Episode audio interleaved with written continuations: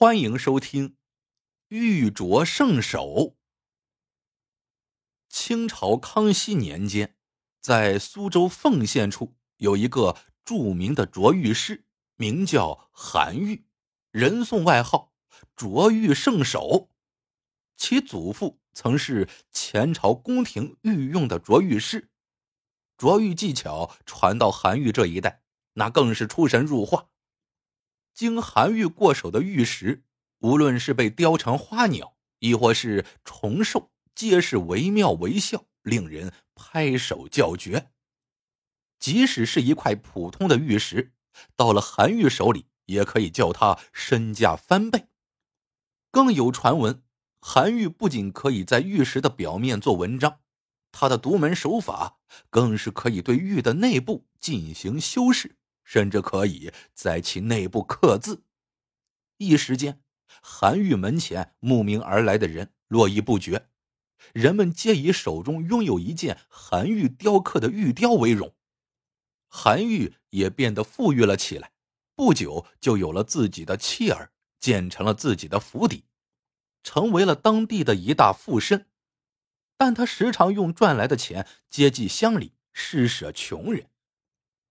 这一天，韩愈从外面祈福还愿回府，突然马车一阵颠簸，惊醒了马车中入睡的韩愈一家子。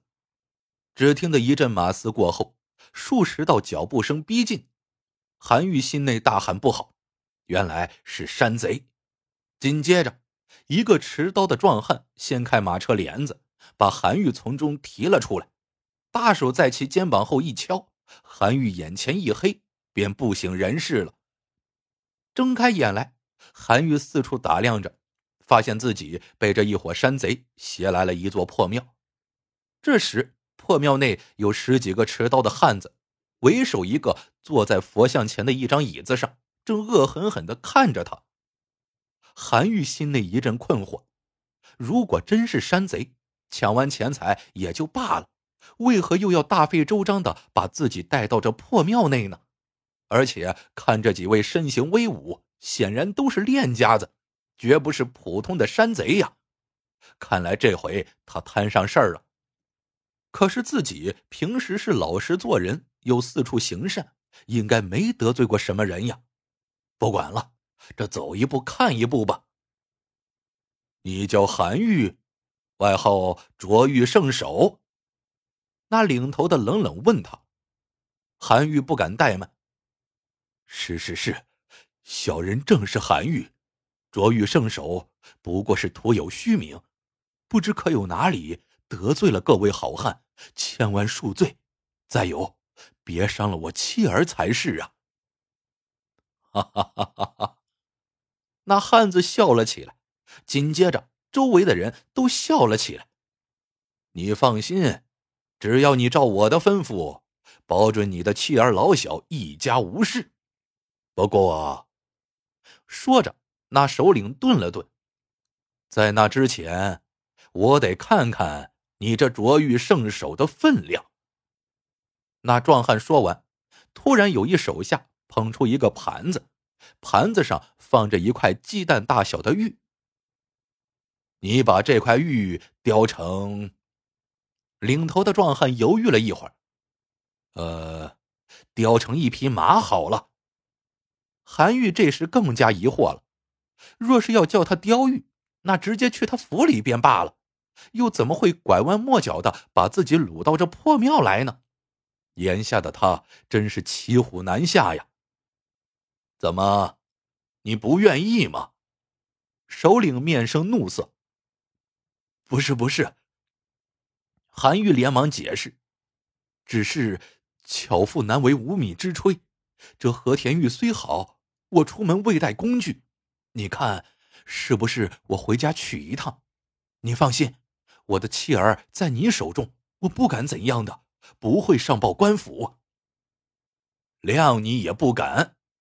实话告诉你，就算你真的报官了，我们也不怕。一直站在头领旁边的一个小厮说道：“闭嘴，山子！”头领忙斥道。那个叫做山子的立马就闭了嘴。这时，那头领又转过头来，他听着韩愈竟一眼认出了那和田玉来，不禁一阵暗喜。这样吧，我派人去你府里取东西，你看怎么样？好吧。韩愈面露无奈，只得静坐在那儿等待。那个叫做山子的走出了庙门，一个时辰后又回来了，带着一大堆东西。不用这么多，只要那把卓玉刀就可以了。山子把卓玉刀先递给了首领，那首领接过一看，果然是把好刀，寒芒逼人。更令人惊讶的是，这把玉刀的刀柄上有一落款“崇祯御赐”。这头领面露异色。崇祯可是前明朝的皇帝呀！首领看完，又把刀递给了韩愈。韩愈接过，也不敢怠慢，就着月光，在那块鸡蛋大小的和田玉上切割摩挲着。不久后，一匹骏马立在桌前，众人伸头去看，只见这匹马前蹄腾空，目露荧光，鬃毛披散，仰天长啸，月光下。仿佛就要腾飞而去，好一匹骏马呀！看着众贼眼中的惊讶，这匹马显然是得到了他们的认可。韩愈不禁舒了一口气。韩愈对自己的卓玉手法还是很有自信的。好，不愧是卓玉圣手啊！一道声音突兀的从佛像后面传来，这声音好像有点熟悉。韩愈不禁抬头看去，原来是他。来人穿一身平民服饰，但韩愈还是一眼就将他认了出来。我说这凤县哪里就冒出一群山贼来了？况且还有不怕官府的山贼，这世道不怕官府的，也就只有官府了吧？韩愈冷嘲道：“韩愈兄。”别来无恙啊！来人拱手。张县令如此大礼，我可承受不起呀。原来这人不是别人，正是奉县县令张驴儿，人送外号“鱼肉县令”。啥叫鱼肉县令啊？自然就是鱼肉百姓了呀。这几年他在奉县呼风唤雨，搜刮民脂民膏，靠着一点靠山，竟然没人敢把他怎么样。你说他的靠山是谁呢？正是大藩王吴三桂。据说这张驴儿还认吴三桂做了干爹呢，所以没有人敢动他这一县之令。而他又用搜刮的钱会上给下，所以这官倒是让他越做越顺，大有又迁升官之势。我不肯帮你雕刻，你便勾结山贼把我抓到这儿来吗？好一个鱼肉县令，真是无法无天！韩愈不禁骂道：“原来就在前几天，这张驴儿就来找过韩愈，叫他帮忙雕一件东西。但是韩愈考虑到这张驴儿平时鱼肉百姓，而且据说他这块玉来历不明，他要用这块玉雕去献给吴三桂，所以韩愈强烈的拒绝了张驴儿。在凤县，韩愈名望高。”受百姓拥戴，平时呢又遵守法纪，张驴儿竟然找不出他的一丝茬来，最后不得已才想了这么一个办法。张驴儿微微一笑：“你错了，这些人不是山贼，不是山贼，还是官兵不成？没错，他们就是官兵。”张驴儿说：“你们。”还不拜见韩老爷！山贼们一个个过来行礼。那为首的原来是师爷，那山子是个捕头，其余皆是衙役。这些人可都是官呐，一个个穿着贼的衣服，做着贼做的事情。韩愈此时惊讶的说不出话来了。我呢，就不跟你拐弯抹角了，实话告诉你，两个月后。是我干爹吴三桂大寿，我的前途就指望着这一件贺礼了。要是做得好，我保你以后在凤县平安无事。即便有事，我也会罩着。要是你做的不好，那么此时站在你面前的就不是官兵，而是真正的山贼，而你的一家子也会死在我们这一群山贼手下。即便上头官府也不能拿我们怎样。利弊抉择，你自己好好想想去吧。张驴儿显然软硬兼施，一方面告诉韩愈，如果做得好，就给他好处；如果他韩愈做不好，则一家子都要陪葬。韩愈不知所措，但最终想想妻子、孩子，他还是妥协了。张驴儿忙把韩愈扶到了桌边，一声令下，庙门紧闭。师爷，也就是之前的领头山贼。转进佛像后，又从佛像后转了出来，手里捧着一个盒子。多年和玉石打交道，韩愈嗅出了盒子内是一块玉，而且呢是一块绝世宝玉。他的手不禁的微微颤了颤，那是他的职业习惯，凡是见着好玉，他的手都会先颤一颤。见此，张驴儿笑了笑，把盒子轻轻打了开来。一股绿光冲天而起，不一会儿，柔和的绿光盈满整个庙宇。要不是事先关了庙门，光这一阵绿光就会引起人们的注意的。那绿玉出现的一刻，韩愈满脸震惊，他的手再也止不住疯狂的颤了起来，双眼死死的盯住那玉不放。好一会儿，韩愈终于缓过神来。手也停止了颤抖，他早就听说这张驴儿有一块来历不明的宝玉，可没想到这玉竟然好到这种地步，真是稀世之宝啊！大概只有传说中的和氏璧才能与之媲美了吧？张县令，韩愈缓了缓气，不知道这块玉从何而来。见问这块玉的来历。张驴儿满脸自豪。韩玉兄，你知道李闯王当年死于何地吗？难道你是说闯王李自成？韩愈惊问道。自然是他。当年他兵败铜山，逃至湖北通城九宫山，最后被当地武装江大眼杀死。可杀死他后，他却被秘密安葬了。难道你不觉得奇怪吗？那这件事情跟这玉难道有关系？韩愈追问。这块玉就是闯王李自成的陪葬品。张驴儿说。这话一出，韩愈更是惊得嘴巴张得大大的。李自成死后。各地起义兵皆奉他为先帝，后来更是有人找到其尸首，将其照着帝王的规格密葬，而这密葬的最大陪葬物便是这块玉，史称西王母玉，乃是西王母献给大禹之玉，以表他治水有功，晋封帝王时所献。西王母玉。韩愈沉吟道：“这个传说，他自然不会太信，但从此来看呀，这个玉一定不凡。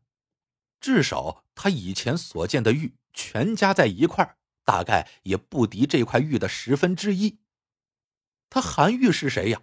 当时著名的琢玉师，人送外号‘琢玉圣手’。他见过的玉又何止千万，而且每一块玉又都不是凡品。”当下这玉当真是举世无双了。我的父亲正是当年闯王手下的一名幸存者，也该我张驴儿命里富贵，叫我派人去通城找到了闯王墓，得到了这块玉。张驴儿说：“韩玉兄，如果你帮我把这块玉雕好了。”我情愿与你结为八拜之交，从此有福同享，有难同当。究竟这张驴儿要韩愈帮他雕一块什么样的玉雕呢？怎么会这么煞费苦心，甘愿的与韩愈结成兄弟呢？韩愈的脑子急速的飞转着，终于还是点了点头。如果他不点头的话，张驴儿是不可能信任他的。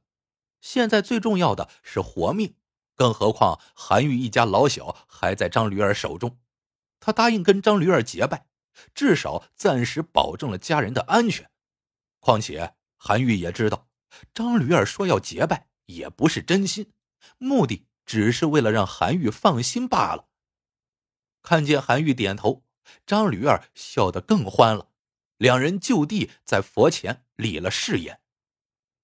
弟弟啊，张驴儿开口道：“我这后半生的前途可都在你身上了。”韩愈自然知道张驴儿指的是那块玉。其实，你只要把这整块玉献上去就够了，凭着这西王母玉的质地、名气。吴三桂就会满意了，又何必多此一举呢？兄弟看的可不长远呐！你可知道我要把这西王母玉雕成什么？韩愈摇了摇头。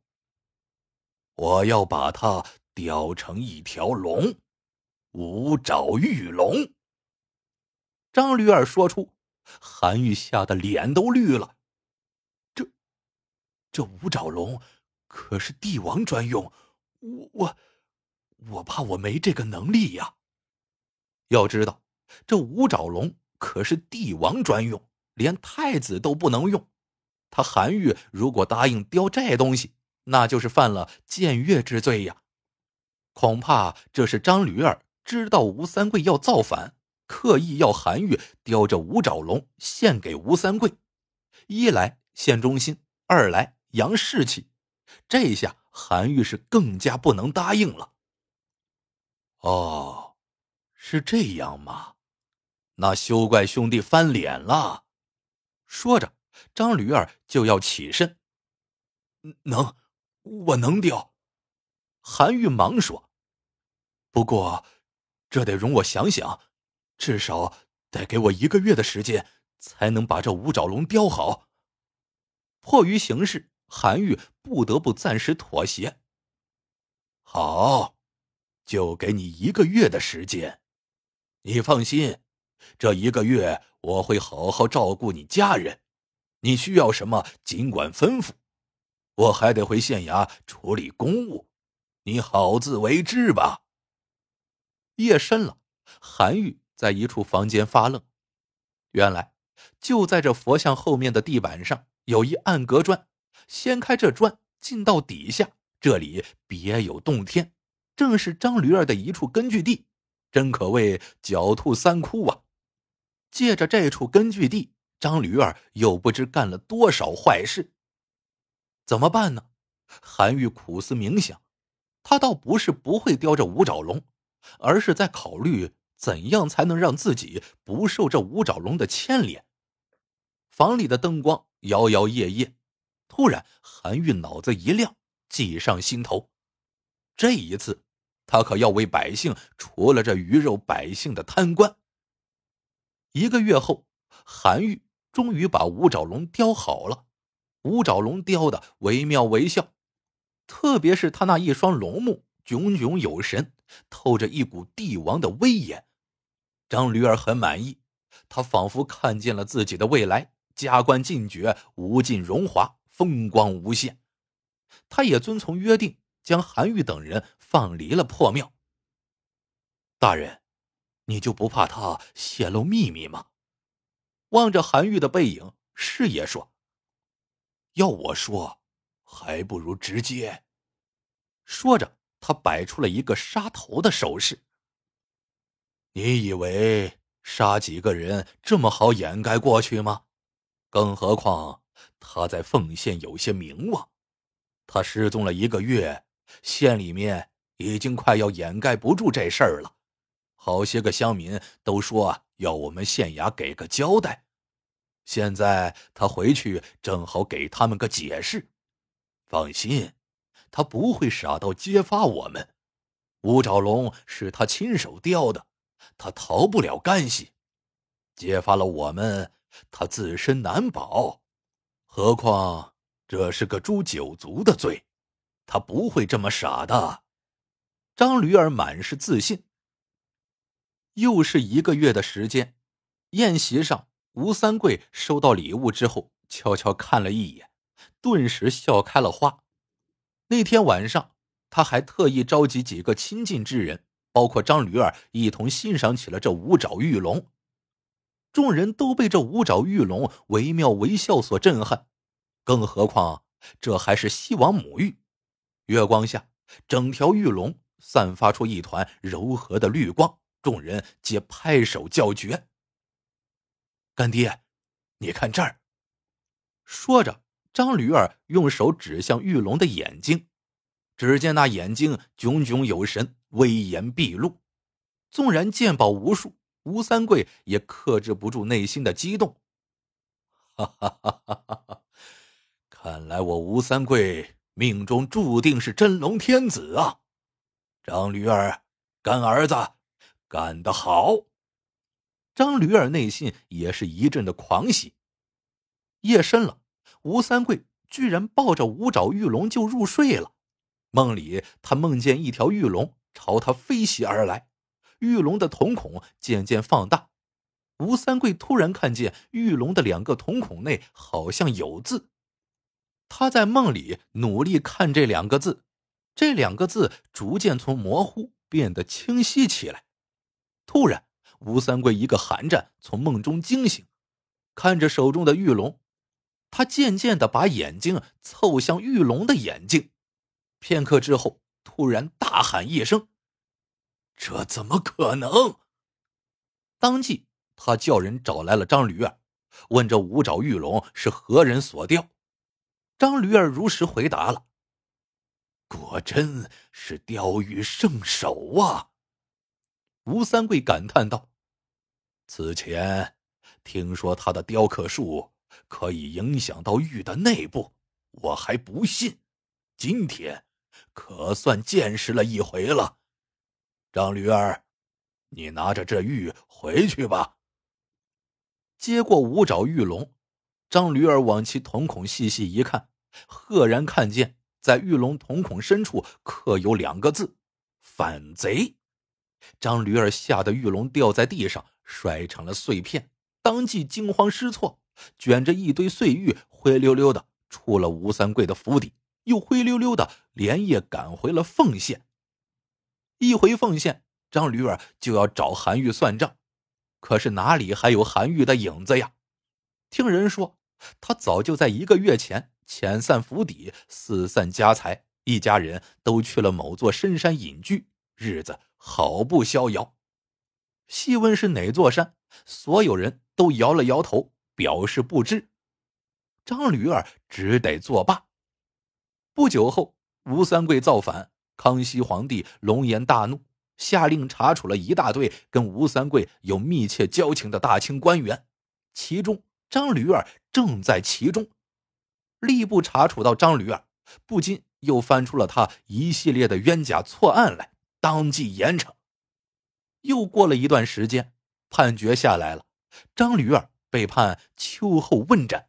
奉县县内一片欢腾，百姓欢欣鼓舞。